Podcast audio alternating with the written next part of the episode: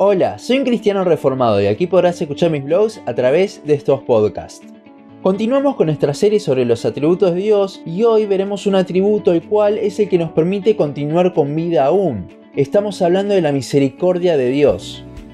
Deuteronomio 4:31 dice, Porque Dios misericordioso es Jehová tu Dios, no te dejará ni te destruirá, ni se olvidará del pacto que le juró a tus padres. No hay duda alguna de que la misericordia es un atributo de Dios. De hecho, hasta la misma RAE, la Real Academia Española, así lo reconoce. En la definición que da sobre el término dice, atributo de Dios en cuya virtud perdona los pecados y miserias de sus criaturas. La palabra que se usa para misericordia, tanto en hebreo, rakhum, como en griego, eleos, en la Biblia se puede traducir tanto como misericordia como compasión con lo cual este atributo está muy relacionado con el amor y la bondad de Dios. La misericordia la podemos ver claramente relacionada con estos dos atributos, pero ¿y con el resto? Bueno, con su eternidad, infinidad e inmutabilidad también lo podemos ver claramente relacionados en Salmos 103.17. Mas la misericordia de Jehová es desde la eternidad y hasta la eternidad sobre los que le temen, y su justicia sobre los hijos de Dios. El problema es cuando los queremos relacionar con aquellos atributos que en el entendimiento humano son contrarios, como la santidad y la justicia de Dios.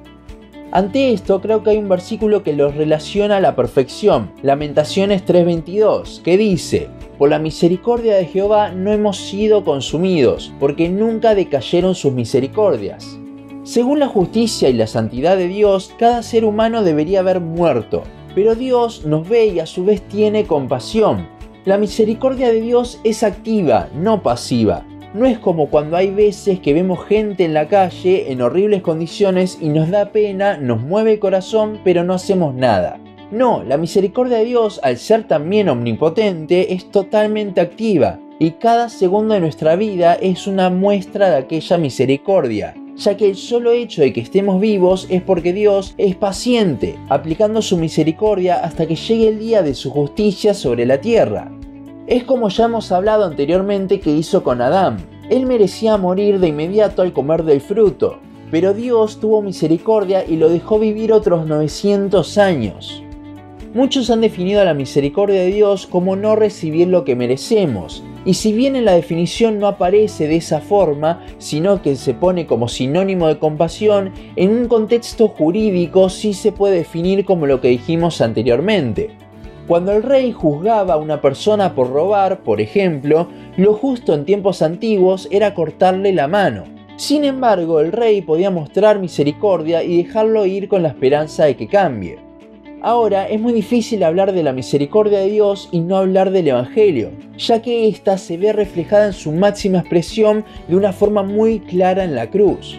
Así como ese rey, Dios nos debe juzgar, pero no por robar solamente, sino por cada uno de nuestros pecados. Sin embargo, nuestro Dios nos muestra misericordia al perdonarnos nuestros pecados y haberlos pagado Cristo por nosotros, satisfaciendo la justicia que se demandaba igualmente. ¿Acaso nos merecemos que Dios nos perdone de tal forma? En ninguna manera. Toda nuestra vida le hemos dado la espalda, pero al Dios ser misericordioso en su máxima expresión, Él nos perdona.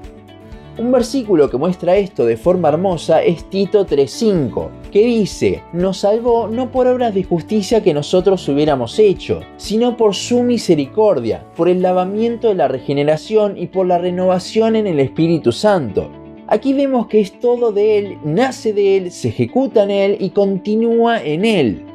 Pero la ilustración sigue. Dice que el rey le mostraba misericordia con la esperanza de que cambie, de que se vaya y no lo haga más, como con la mujer adúltera en Juan 8, donde Jesús le dice vete y no peques más.